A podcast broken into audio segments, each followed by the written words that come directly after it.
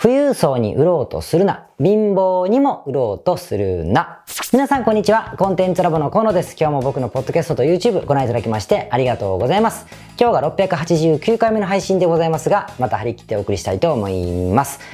今日のタイトルはですね、こんな風にいたしました。えー、富裕層には売ろうとするな。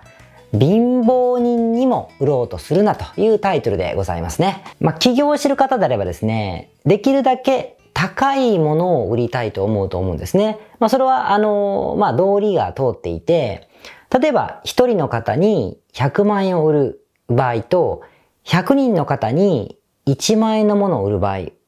1万円のものを売るための広告費と、100万円のものを売る広告費ね、これが100倍かかるかというと、全然そんなことはないですし、逆に、一人の顧客対応するのと、100人の顧客対応するんであれば、これはですね、100倍の労力がかかったりするわけなんですよ。ですからやっぱ高いものを少ない人数の方に売ろうと思うのは、上級者じゃなくて、初心者であればあるほどそう思うべきだし、そうした方がいいというふうに思うんですよね。だからこそ皆さん自分のサービスに高級感を出そうと。要は、富裕層の方とか、まあ、アッパークラスの方向けに高級感を出そうと思って、こうラグジュアリーなサービスを付加してみたりとか、ウェブサイトのデザインも高級感を出してみたりとかですね、して、なんとか高く売ろうと工夫すると思うんですよ。まあもちろんこのようにできない場合もあります。例えばいくら高級感を出したり、フルサポートで、えー、ラグジュアリーなサービスを提供しても、それに問い合わせてくる方々があまりお金持ちでない場合、まあつまり平均年収ぐらいとか、もしくは平均年収以下のような方々の場合も、まあ、あると思うんですね。じゃあ、こういう時はどうするかというと、逆にですね、振って、今度は、そのような方々向けに安いサービスを提供した方がいいんじゃないかと思って、価格帯を下げたりとかですね、して、一般の方でも手が出やすいような金額にするという動きをすることもいると思います。まあ、つまり、富裕層の方とかアッパークラス向けに高いものを売ろうと思って高いサービスを用意する人がいる一方で、お金がない方、まあ要するに貧乏であったり、平均年収ぐらいの方々でも手が出やすいような金額に下げて、いろんなサービスをご準備するという方々がいるということになるわけなんですよ。で、ここからが今日のテーマなんですけども、実はこれ、どっちもうまくいかないことの方が多いです。つまり、富裕層の方に高く何か売ろうと思ってもダメだし、貧乏と言ったらおかしいけど、平均年収、もしくはその以下のような方々に安く何か売ろうと思ってもダメだったりするんですね。ちょっと今日はこの辺のからくりについてお話をしたいなと思っています。ちょっとわかりやすい例を先にお話をしましょう。えー、僕らのクランさんで、最近こんなサービスを始めました。えー、東ヨーロッパとかですね、あの辺の地域の女性、外国人女性と結婚を前提としたお付き合いをするための、まあ、いわゆる結婚相談所のサービスを始めたんですね。つまり、男性客は日本人の方を対象にしています。で、女性の方は、ヨーロッパの方の方々を対象にしているというサービスなんです。で、まあ、このサービスの是非については今話さないでおきますね。これはまあ、よし、あしとかそんなのは今語っていません。これサービスがあると思ってください。まあ、要するに、男性向けの結婚相談所みたいなものものですよ。で、このサービスって、やっぱり、こう、好みの女性を、まあ、選ぶというか、興味がありそうな女性を選ぶ、選んで、ご本人が選んだり、えー、そのコーディネーターみたいな人が選ぶ場合もあるんだけど、まあ、選び、そして、えー、面、面会をしてね、面会、いわゆるお見合いですよ、お見合いをして。で、何度かお見合いを重ねて、お互い興味があるということであれば、交際みたいなものに発展して、で、交際で僕やり取りをしたり、行き来したりしながらですね、して、で、最後、結婚を迎えればめでたしめでたしみたいなサービスなんです。なので、お手伝いする方もすごく時間がかかるじゃないですか。ですから、やっぱサービス利用料というのは高くなってるんですね。もう何十万というお金をいただいて、フルでサポートするようなサービスなんです。まあもちろん利用する方がそれで良ければ、あ良い価値はあるだろうし、そのサービスを利用した結果、目的である結婚に到達できればもっといいということになるわけですね。まあ、ここまでいいじゃないですか。ここまではよくある話なんだけども、しかしですね、これを数ヶ月前に始めたら、始めたらですよ。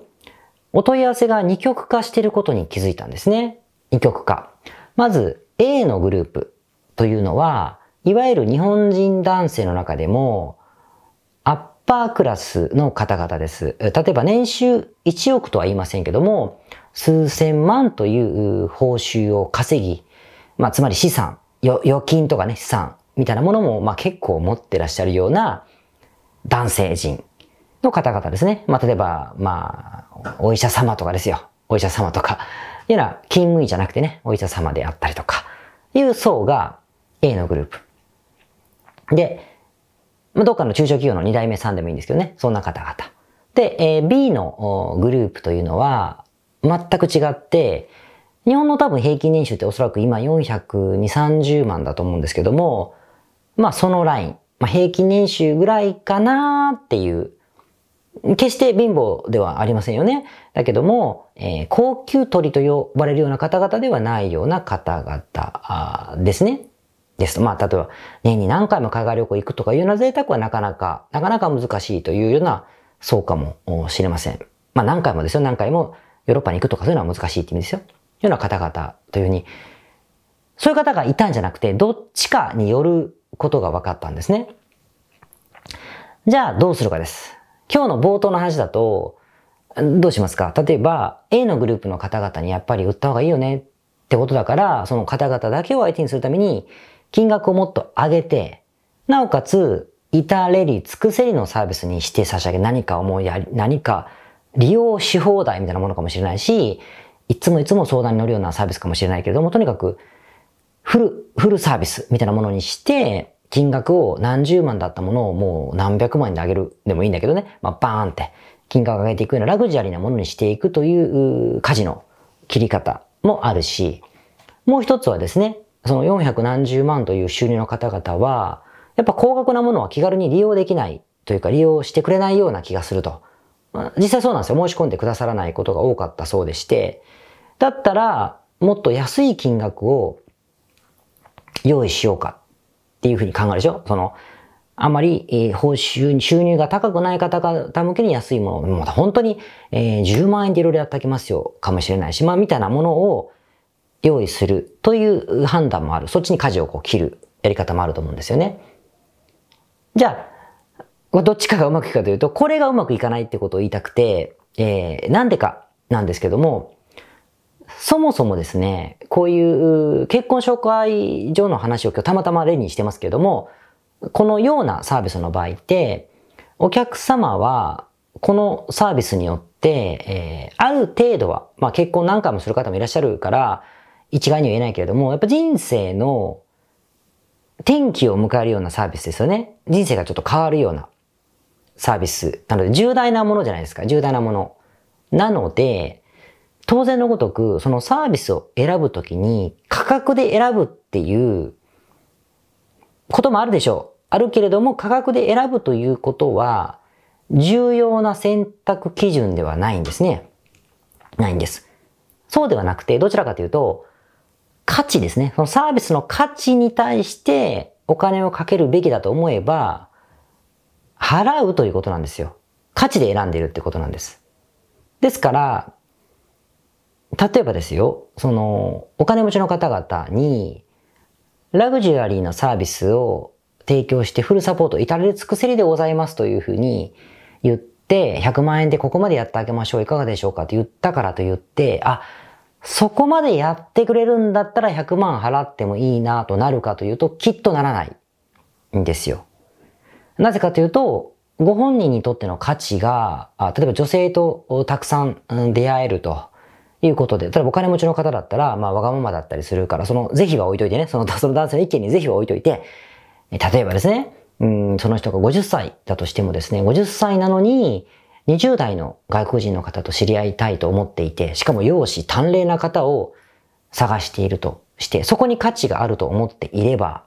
いればですよ、その100万円、200万円払った時に、その自分の希望する方々が、もうひっきりなしに紹介してもらえる。しかもそれが、えー、自分のような年齢の人でも大丈夫であるというような方々ばかりであるということであれば、彼らの価値を、まあ、満たしてあげれるので、欲求を満たしてあげれるので、100万、200万つってもおそらく価値があると思って払うことはあり得ます。しかしながら、大事なポイントは、いや、やっぱ、ちょっと難しいよなと思っているわけです、本人だってね。思っている時に、そんなこと言ってもですね、そこはでも果たせないんでしょ？いくら、いくら僕を親切に、この様どうも今日も頑張っていきましょうなんて言われてもですね、どうもって言われてもそんなことじゃないじゃないですか、価値は。だいくら、いくら至れるつくせりでも自分の価値を満たせないと思えば、100万200万って価値がないと思うから払わない。だから金持ちだから高い金が払える。払えるんですよ。だけど金持ちだから高い金を払うんじゃないですよね。価値がないと思ったら彼らは1円も払いませんから。実際僕はそういうお金持ちをたくさん見ましたけども、まあ払いませんよ。価値がないと思ったら1円も払いません。なので、えー、これは難しいですね。単純に上げようと思ったって。ってことです。一方で、一方でじゃあ年収400万、400万の方に怒られちゃうと思うんだけど、えっと、そんなのね、皆さん明日は我が身ですから、みんなそうなると思って話を聞いてください。400万の方がいたときに、えー、この方にとっての価値もですね、結婚したいという価値なわけじゃないですか。じゃあ、この方が本当に、えー、結婚したいなと思っていて、そのサービスに、えー、価値があるなと思えば、思えばですよ。思えば、100万でも払うんです。それは当然年収からゴンと払っちゃったら生活できなくなったら困るので、えー、貯金とかを使ったりですね、ローンを組むこともあるかもしれませんけど、ぐらいの、えー、判断はすると思うんです。だからここもですね、じゃあ下げたからと言って、その方々が、じゃあ、じゃあ安いから、じゃあ安いからとはならないよねということなんですね。ですから、価値で選ばれているようなサービスを提供している場合に、高くしたら富裕層向けになって、安くしたら富裕層じゃない方、中間、とか平均年収の方々向けの低所得層向けのサービスになることじゃないということは理解いただきたいなっていうことなんですよね。だからもっと言えば、そう、多分年収400万ないような方々が、これからの伴侶を見つけるためにですね、100万円の結婚相談所には申し込まない時に、お金がないから申し込まないのかなと思っていたら、その方が100万円する自己啓発のセミナーにローンで申し込むシーンって見たことないですか？これ、良いとは僕は思っていませんね。その、聞くと、ああって思ったりしますけれども、その、売ってる方に対してね、言ってんだよこいつらと思ったりしますけれども、でもそういうことを払う方々がいるのは、そのご本人にとって価値があると思ったからじゃないですか。まあ、詐欺だったらまた別だけど。と思います。あと、400万ぐらいの年収の方が、投資詐欺に引っかかって100万円の貯金をパーンって出したとかも、やっぱり、うん、価値が本人があると思ったから払っているところがあるので、収入が低かったら高額なお金を払わないというのはまず間違っているということは、ああるかなと。いうことですね。で、じゃあお金持ちもそうなんですよ。例えば、えー、お金持ちの方々は子供さんを幸せにな大人にしたいと思っているので、これからの仕事のためにですね、高級なね、高額なプログラミングスクールを運営した時にそこに誘ったらですね、来るか、来るかって言ったらですね、当然まあ時代的なものもあるし、価値の判断もあるだろうけれども、まあ多分来ないです。子供さんを生かしたりしないですね。いくら至り尽くせりでも、もう、なんか、バスとかでね、送り迎えしてあげたとしても、来ない。その代わりに、月額、例えば5万ぐらいのプログラミングスクール、3万のスクールにもビタ1も払わないのに、例えばスイスのボーディングスクールへの留学に年間1000万とかって世界だったら、なんつうんですかね、躊躇なくパーンって払うって世界観ってわかります？イギリスでもそうですけどね。っていうことなので、まあ結局価値で選んでるということをわからないまま、ただただ高級にすれば金持ちが払うんじゃないかとかですね、えー、ただただ安くすればお金がない方が来るんじゃないかというのはちょっと設定が間違ってるなというお話でございました。多分この間違いみんなすると思うので、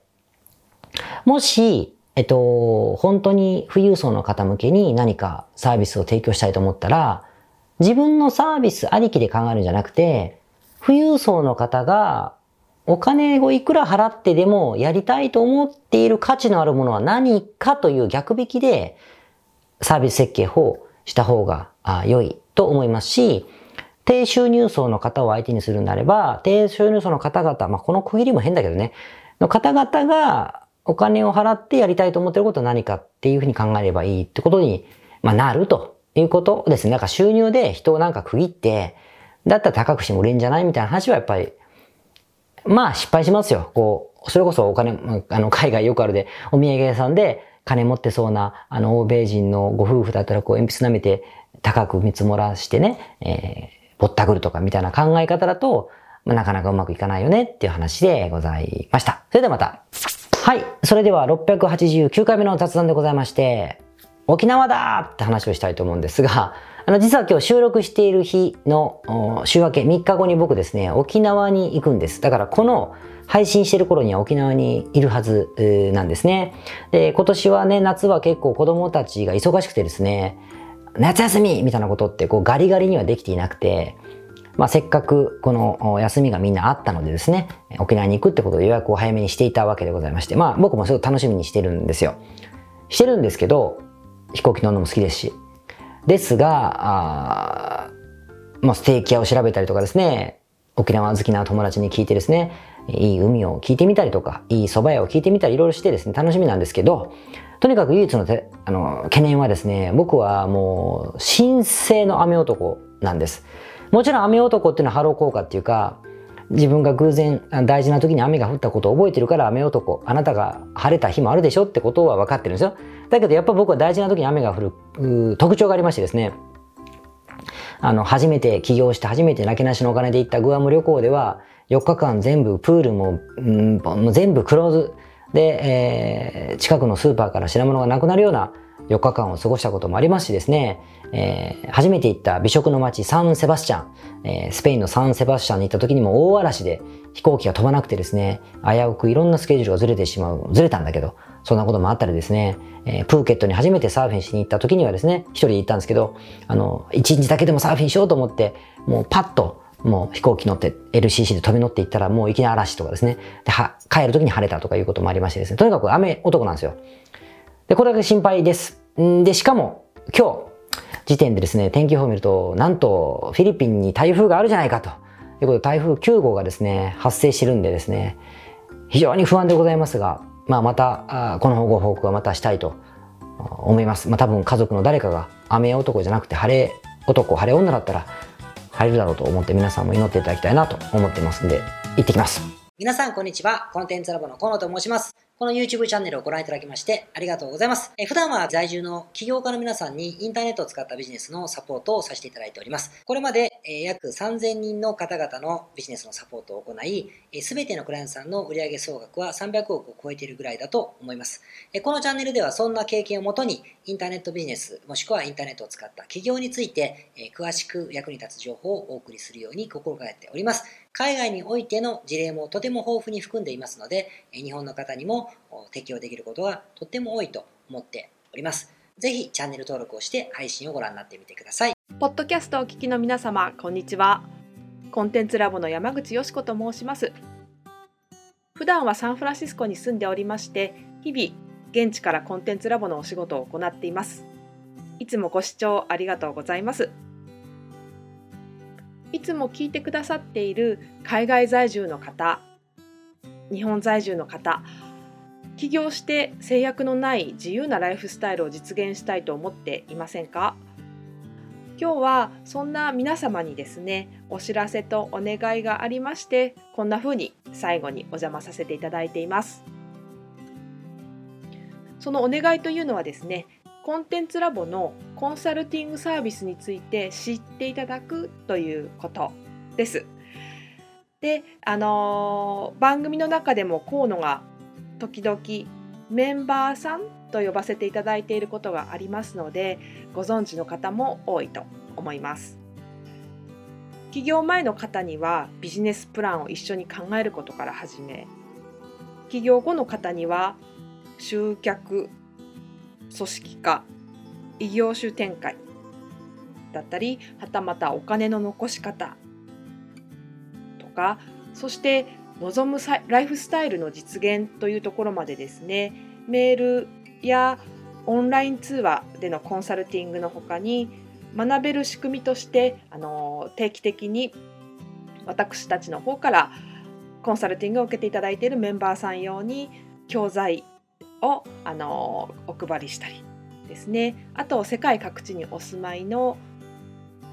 起業してビジネスの広がりを目指す日本人の方同士とつながれる仕組みを取り入れたりといったコンサルティングやコミュニティ参加が全て入ったサービスになっております。私たちのクライアントさんは7割が海外在住者在住者さんでですね3割が日本にお住まいの方です。これから起業したい方すでに起業している方あとはあの起業して少し時間が経ってもうあの成長期に入られている方皆さんそれぞれあのビジネスのステージはそれぞれですけれどもとても刺激的にご一緒させていただいています。でよく聞かれるのですけれども海外在住ということにかかわらずですね私どもでは日本に